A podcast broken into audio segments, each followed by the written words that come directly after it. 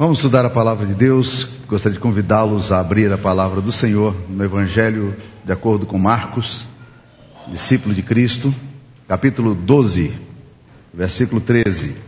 Particularmente gosto muito da exposição da Bíblia, de você pegar, um, como a gente tem feito aqui, um, um livro das Escrituras Sagradas e estudá-lo.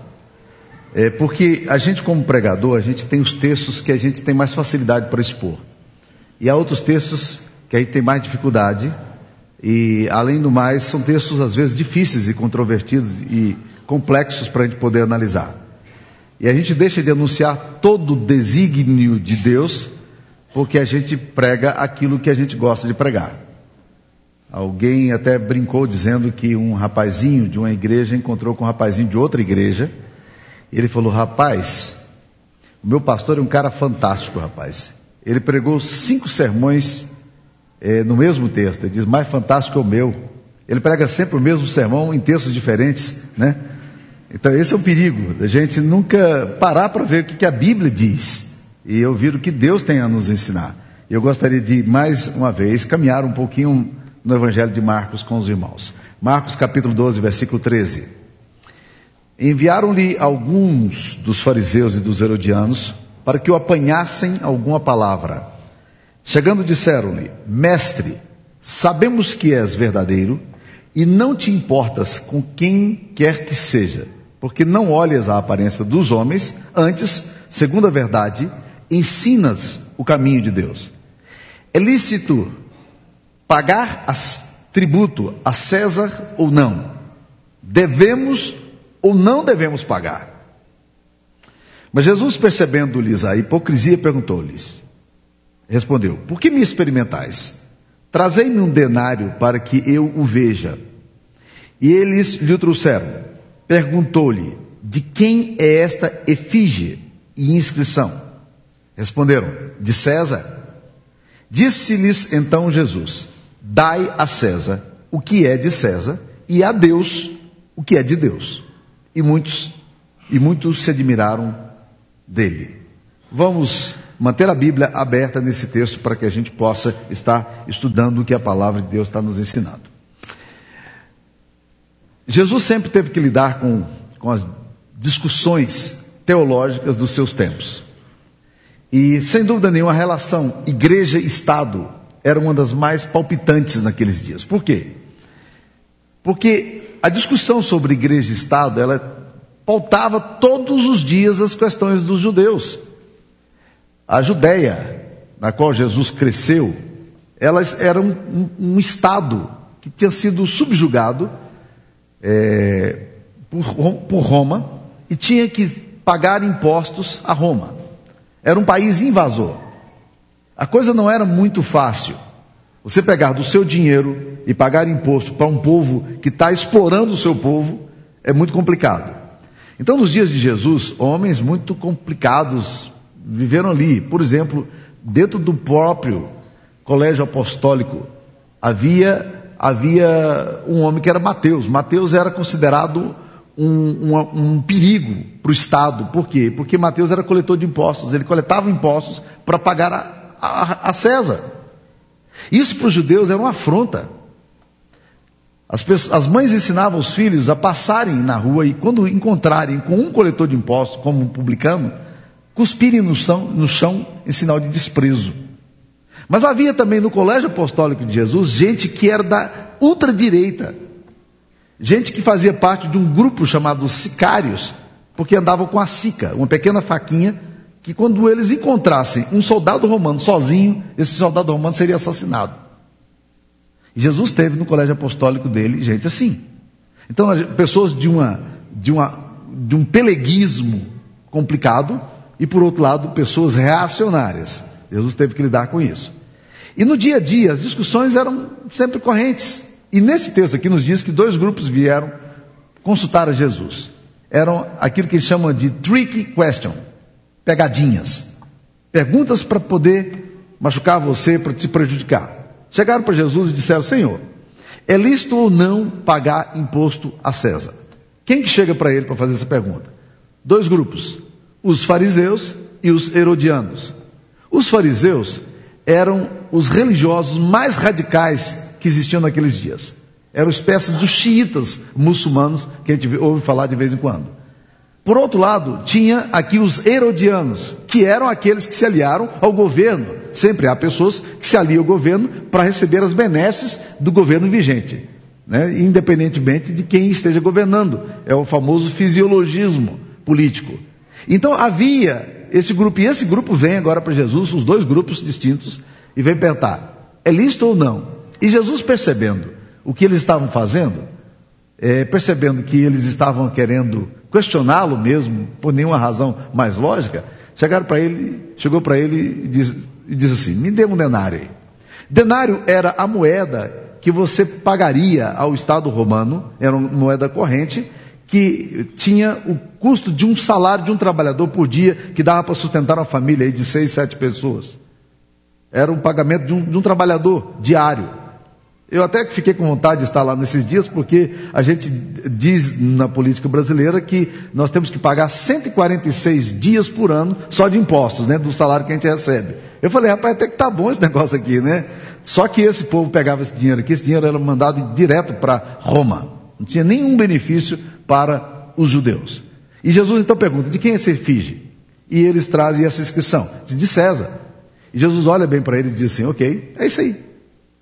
Dai a César o que é de César e a Deus o que é de Deus. E a Bíblia diz que muito se admiraram dele. Agora vamos tentar entender o que é que Jesus está querendo ensinar aqui. Dai a César o que é de César. Oscar Cummon, que foi um dos maiores exegetas do século XX, protestante, ele falou que o que Jesus está querendo ensinar aqui na verdade é o seguinte: dai a César apenas o que é de César. Não dê a César, não dê ao Estado, não dê ao governo aquilo que não pertence ao Estado, ao governo e a César. Dê a César apenas o que é de César. E a pergunta que subjaz a isso aí para mim é: o que é que é de César? O que é que é de Deus? Porque a gente pode começar a dar a César o que nós nunca deveríamos dar. E deixar de dar a Deus o que nós deveríamos dar. E Jesus está querendo, então, de uma forma muito clara, deixar distinto que igreja e Estado possuem relações completamente diferentes. E nós, como servos de Cristo, como adoradores, precisamos entender isso aí. Em geral, a igreja de Cristo tem uma relação de subserviência com o Estado. E essa leitura é perigosa porque ela não é nem bíblica, nem é teologicamente correta. Por exemplo, vocês acham que sempre a relação do povo de Deus na Bíblia com o Estado foi uma relação boa? Não, não foi. Desde o Antigo Testamento até o Novo Testamento, a relação com o Estado muitas vezes era extremamente turbulenta. Vamos lembrar alguns exemplos aqui. Lucas 13, 32, trouxeram um recado a Jesus dizendo: Herodes, que era aquele que governava, era, era, era aquele que tinha sido colocado ali por César para mandar na Judéia. Herodes começa a comentar sobre Jesus e diz que quer matar Jesus. Aí chegou no ouvido de Jesus esse comentário: Herodes quer te matar. E ele disse: Vá e diga a esta raposa, não é um título muito bom, e não é uma relação muito tranquila, com o governador, que tinha o direito de, o poder de tirar a sua vida. Disse, vai diga essa raposa, esse raposão, que eu vou continuar fazendo milagres e ao terceiro dia ressuscitarei dentre os mortos. Em outras palavras, eu não vou mudar o que eu estou fazendo, porque Herodes, caprichoso, quer que eu mude o que eu estou fazendo. Lucas 13, 32 está isso aí. Quando você vai para a relação que Jesus, que os discípulos tiveram também em Atos, capítulo 23, versículo 3, há um, um encontro de Paulo com o sumo sacerdote, com o sinédrio. E quando ele chega ali, ele começa a razoar, um servo do sumo sacerdote chega e esbofeteia Paulo, bate no rosto dele. E ele olha para esse para esse servo, sabendo que quem tinha mandado era aquele que estava ali na direção, falou: Ó oh, tu parede branqueada. Por que, que ele fala, ó oh, tu parede branqueada? A sensação que eu tenho é de que ele era branquelão demais. Aquele tipo desbotado, né? Que não tem o solzinho do centro-oeste, né? Diz, ô, ô, ô brancão, ô branquelo, você fica aí para governar pela lei de Deus e contra a lei de Deus manda me esbofetear? A relação, portanto, não é uma relação muito tranquila, mas a relação mais complexa existe em Atos capítulo 4, quando os discípulos continuaram pregando o evangelho depois da ressurreição e depois do Pentecoste. O Sinédrio chamou os discípulos e disse: pare de falar desse Jesus. E eles dão uma resposta muito clássica, Atos 4,19. Ele diz o seguinte: Julgai entre nós e vós se é lícito ouvir-vos antes a vós do que a Deus. Quem que vocês acham que nós temos que ouvir? O Estado que determina que nós devemos fazer determinada coisa contra a vontade de Deus, ou devemos obedecer aquilo que Deus fala que a gente deve fazer? E aqui então nós começamos, irmãos, a entrar naquilo que Francis Schaeffer, um teólogo calvinista, fala sobre o bottom line, a linha de divisão entre o limite da nossa responsabilidade com, o Estado e o que, que nós não podemos dar para o Estado. Nós não podemos dar para César e dar para o Estado aquilo que é de Deus. Então dê a César apenas o que é de César e nunca a César o que é de Deus. Porque naqueles dias, César, Augusto Trajano começou a colocar isso, de que César era uma espécie de Deus, as pessoas tinham que adorá-lo. E os cristãos começaram a dizer, quando, quando as pessoas se encontravam na rua, elas diziam assim: César é, é Senhor, é Quírios. E os discípulos começaram a dizer: Não, César não é Quírios. Iesos é Quírios. Jesus é Senhor. Era uma afronta. Porque um outro governo paralelo estava se levantando. Então há muitos momentos na história, meus queridos irmãos, que o cristianismo ele confronta o status quo político e, e a atuação do governo. E nós precisamos exatamente entender exato, esses limites aqui para nós. O direito comum da Inglaterra, ele diz de uma forma muito interessante que o poder não vem primeiro na sociedade, mas vem a justiça e o direito. Então, toda vez que o Estado resolve assumir a posição contrária à justiça e o direito, nesta hora, nós como igreja vamos dizer: não, nós não vamos nos submeter a isso aí. Essa foi a discussão que passou pela reforma, e Frei Schaeffer vai, no Manifesto Cristão, um texto clássico sobre isso, ele vai trabalhar essa ideia dizendo que o, o príncipe tem o poder de reinar, mas não sem justiça. O Estado tem o poder de reinar não sem justiça. Nós não somos anárquicos na nossa atitude, mas nós aprendemos a entender que a, a velha e antiga proposição de John Knox, que era um dos reformadores, que dizia: é o rei que é a lei ou é a lei que é o rei? Ou o princípio colocado em latim de rex lex ou lex rex. Quem governa? É o rei ou é a lei? Nesta hora, nós estabelecemos o bora online. A justiça e o direito têm que prevalecer. Porque muitos homens ditadores e inescrupulosos vão exigir da igreja o que a igreja não pode dar. Deixa eu só dar um exemplo da história para vocês. Isso não faz muito tempo. Durante a Segunda Guerra Mundial, a Alemanha estava absolutamente quebrada. E Hitler surgiu na Alemanha como uma grande esperança para os arianos. Ele surgiu como uma grande esperança. Ele seria o homem que agora iria libertar a Alemanha daquela quebradeira que ela estava enfrentando. E Hitler, muito sagaz, ele resolveu então pegar o apoio da igreja.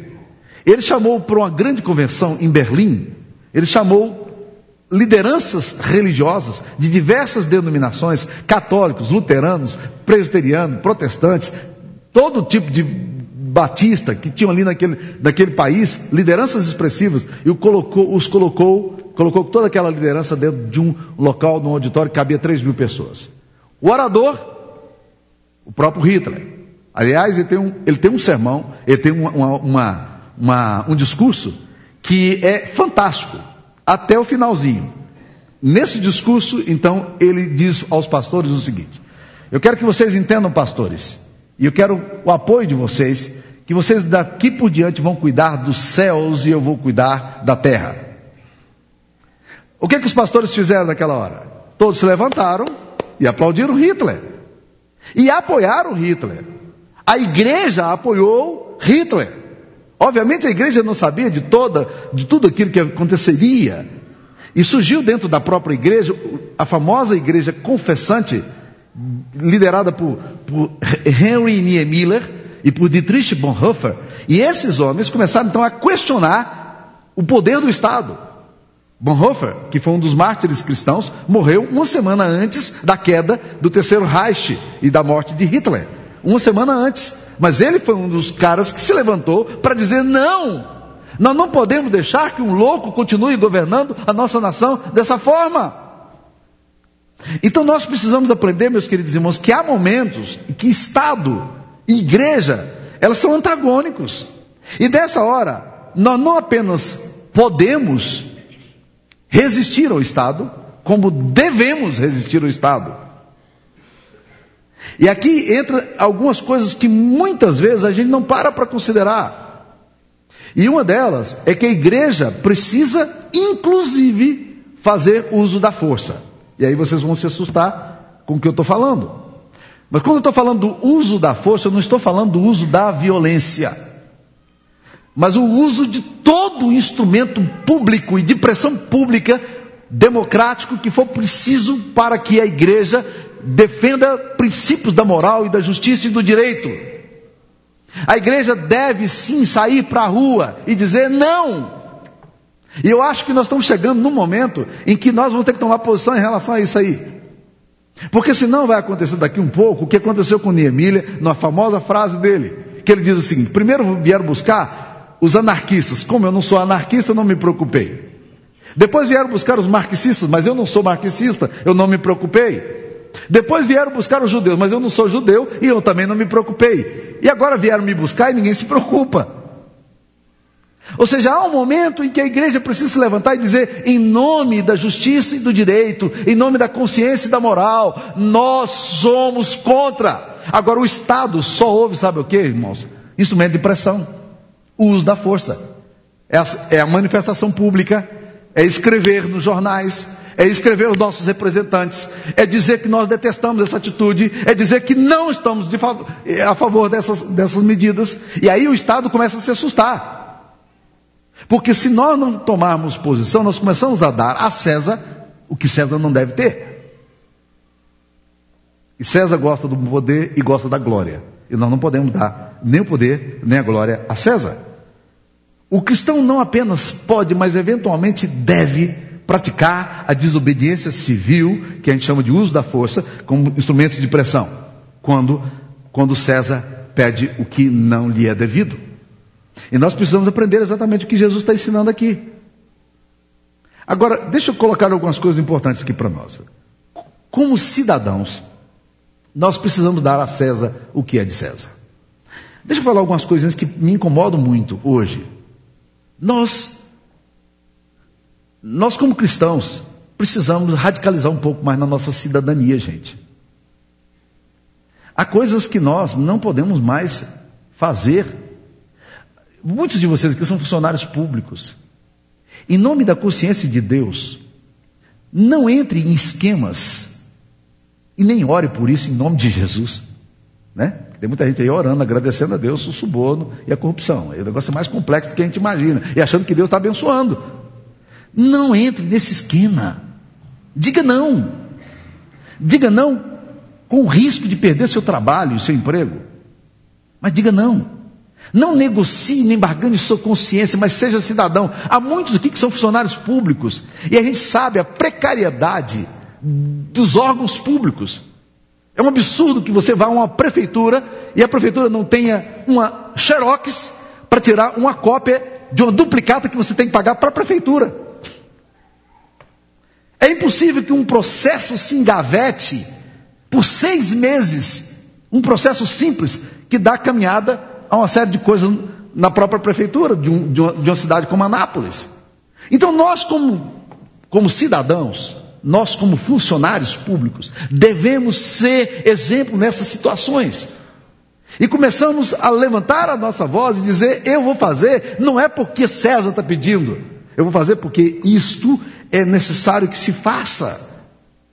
Mas o que é de César eu preciso fazer. Então, como cidadão, eu preciso aprender a acompanhar, a cobrar, porque senão nós vamos entrar no estado de calamidade. O Estado vai adoecendo cada vez mais. E a gente começa a achar que César é Quírios, é Senhor. Ele não é. Nós precisamos aprender a fazer isso. Como povo, exercer nossa cidadania, o nosso compromisso político, ainda que não partidário, mas político. E é isso que Jesus está querendo dizer. Não dá a César o que, o que não é de César, mas dê a César o que é de César. Nós temos os nossos impostos a pagar, vamos dar a César o que é de César. Mas não vamos dar a César impostos exorbitantes para irem nas maracutaias do governo que in, in, eh, cada vez aumenta mais. No Brasil, estima-se que 80 bilhões de dólares anualmente são, são consumidos em corrupção em salários absurdos, e nós não levantamos a voz nunca em protesto para dizer: opa, esse negócio aqui não está certo. Porque nós vamos entrando no Estado e na oposição de subserviência política. Não é isso que Jesus Cristo está falando. Pelo contrário, Jesus está dizendo: não dê a César o que é de César. César vai pedir mais. Não negocie com César o que não é de César. Então, meus queridos, submissão às autoridades, sujeição às autoridades, não é subserviência. Martin Luther King Jr. era pastor batista. Foi um dos, dos grandes ícones da libertação e da luta pela igualdade social nos Estados Unidos na década de 60, pregando um famosíssimo sermão no Capitólio, do qual ele dizia: Eu tenho um sonho, eu tenho um sonho. O sermão dele, Eu tenho um sonho, é bem conhecido de vocês. Talvez vocês não conheçam muito, mesmo porque vocês não são pastores. Uma carta que ele escreveu da prisão porque ele pregava a igualdade e a justiça, e aí ele foi mandado para a cadeia por causa disso. Ele era pastor, foi mandado para a cadeia por causa disso. Lá na cadeia ele escreveu uma carta aos pastores, colegas dele. Essa carta, o título dela é Cartas a Amigos de Bom Senso. E ele fala o seguinte nessa carta: Deus vai julgar não apenas a maldade dos maus, mas Deus vai julgar o silêncio dos bons. Uma outra frase que me impressionou nele diz o seguinte: o silêncio legitima a injustiça. Então, meus queridos irmãos, nunca podemos cair nesse risco. Outra coisa, a desobediência civil, quando o Estado ultrapassa o limite da exigência daquilo que é de Deus, deve ser imperioso e deve ser praticado pela igreja. Os Guinness, um escritor reformado, fala o seguinte: no mundo caído, a ideia da justiça legal, sem o uso da força ingênua. E nós precisamos exatamente fazer isso aí. Calvino, o sistematizador da teologia eh, presbiteriana, ele dizia o seguinte: é perversidade a fim de contentar homens incorrer na, na condenação daquele que é soberano. É perversidade agir assim. Então, o que é de César e o que é de Deus? Nós, como cidadãos, devemos ser melhores exemplos de cidadania. Devemos lutar por um Estado melhor, por uma sociedade mais justa. Devemos lutar pela, pelo compromisso nosso. Agora, não podemos dar o nosso coração a César, em nenhum momento. Mas dê a César o que é de César. Nós precisamos ser cidadãos. Há alguns anos atrás eu vi um homem é, nos Estados Unidos. Esse homem Caio, o nome dele é Caio, ele é o melhor amigo de Fernando Henriques Meirelles. Por que, que eu me tornei conhecido desse homem? Casualmente, nós estávamos em Boston, onde Fernando Henrique Meirelles era o presidente do Banco de Boston, e aí um dia fui convidado para um jantar numa churrascaria brasileira, e aí era um casal, esse amigo do Fernando Henrique Meirelles, que quando Fernando Henrique Meirelles assumiu o governo no Banco Central, ele, ele veio aqui para ficar dois meses aqui para ser o homem, ele diz: Eu quero você aqui, Caio, só para eu poder falar com você coisas que eu não posso dizer para ninguém. Eu quero que você venha porque você é meu amigo e eu confio em você. Caio era diretor do Banco de Boston. Ele adotou uma das melhores amigas nossas dos Estados Unidos quando era menina. E a levou para os Estados Unidos. Daí a razão pela qual eu acabei me tornando, não é porque eu tivesse poder, acesso a poder ou qualquer coisa. Fomos jantar juntos. O que, que ele estava fazendo? Ele tinha aposentado como diretor do, do Banco de Boston. E ele, na cidade dele, procurou uh, o, o, ensino médio, uma escola pública de ensino médio, e, e diz o seguinte: Eu gostaria de dar parte do meu tempo para criar nos jovens dessa escola conceitos de cidadania e de economia. Ele foi dar aula para aqueles estudantes, reunia ali cerca de 30, 40 estudantes, toda semana ele ia falar sobre, sobre economia. Era o que ele sabia falar. Eu, eu vi aquele cara gastando tempo com aqueles adolescentes e moços e falando dos sonhos dele. Falei, cara, que, que coisa fantástica. Não vai ganhar nada por isso, não. Mas está lá tentando formar na nova geração, dar conceito de cidadania, de valores. Há muita discussão hoje sobre a necessidade da gente dar conceitos de, de, de cidadania política para os nossos filhos e para as nossas escolas. As escolas são carentes disso. Nós precisamos trabalhar nessa questão da cidadania para formarmos melhores cidadãos. Nós precisamos ensinar aos nossos filhos, ensinar às escolas, essas questões todas. Agora, meus queridos irmãos, isso é de César e precisa ser dado. Agora, não dê a César o que não é de César. Dê a César apenas o que é de César. O que é de, o que é de Deus que você precisa dar? Primeira coisa, precisa dar para Deus o seu coração. Para César, não. Não entregue seu coração para César. Nunca. Para nenhum sistema de governo. Para nenhum Estado. Você nunca entregue a sua consciência e o seu coração. Porque os homens são perversos. E os homens são corruptos. Então nunca faça isso. O seu coração tem que ser de Deus. Meu coração é de Deus e eu entrego a Deus. Então, ponto final. O que eu puder dar para César e que não fira a minha consciência em relação a Deus, eu vou dar. Fora disso, eu não dou. Eu tenho que dar o meu compromisso a Deus. Eu tenho que dar a minha adoração a Deus e só a Deus. César queria que, que os crentes adorassem, e os crentes disseram não. Então não negocie sua consciência, não negocie seu valor, não negocie aquilo que você faz, mas impute grandeza em tudo que você faz, porque você quer glorificar a Deus.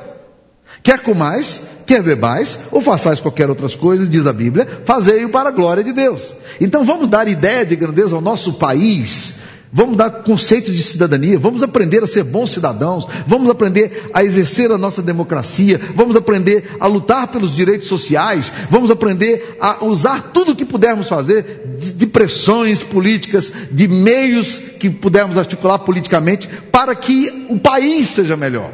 O grande problema meu, quando penso em, em, em evangélicos se tornando políticos, é que eu vejo o seguinte: que eles só entram na política por causa de oportunismo, por fisiologismo, para ganhar dinheiro. E nós estamos precisando de evangélicos que entrem na política por causa de uma visão de grandeza. Porque eles têm ideologicamente uma concepção clara do que pode fazer por uma nação. E há muitos exemplos históricos disso, viu gente? De homens que entraram na política por causa da glória de Deus. Agora entra uns cabeças de bagre, fica discutindo se liberdade religiosa, é a discussão dele de liberdade, nem tem uma grande causa para lutar, não há grande defesa política. Não se pensa exatamente no Estado, com todos os riscos que o Estado tem. E nós somos convidados a pensar assim, com grandeza. Você pensa com grandeza para a sua nação? Você pensa com grandeza para a sua cidade? Você pensa em imputar grandeza aos filhos que estão nascendo, às escolas públicas que existem por aí? Você pensa em imputar grandeza no seu emprego, onde você está, no seu departamento, no, onde você foi colocado, no concurso que você passou? Você pensa em imputar grandeza porque você quer dar glória a Deus? Porque você quer dar a César apenas o que é de César e a Deus o que é de Deus? Porque você quer adorar a Deus com o seu trabalho? Ou você só entra por fisiologismo e oportunismo? Aí você não dá nem a César o que é de César e nem a Deus o que é de Deus. Porque você não dá a César a sua cidadania. Você não dá a César o seu compromisso. E você não dá a Deus o seu coração, a sua adoração e o seu louvor. É lícito pagar tributo ou não? Traz essa moeda aí. De quem é essa efígie e de quem é essa inscrição? De César, ok. Então, é isso aí. Dá a César o que é de César. Não dê a César mais do que César precisa ter. Dá a César apenas o que é de César e a Deus o que é de Deus.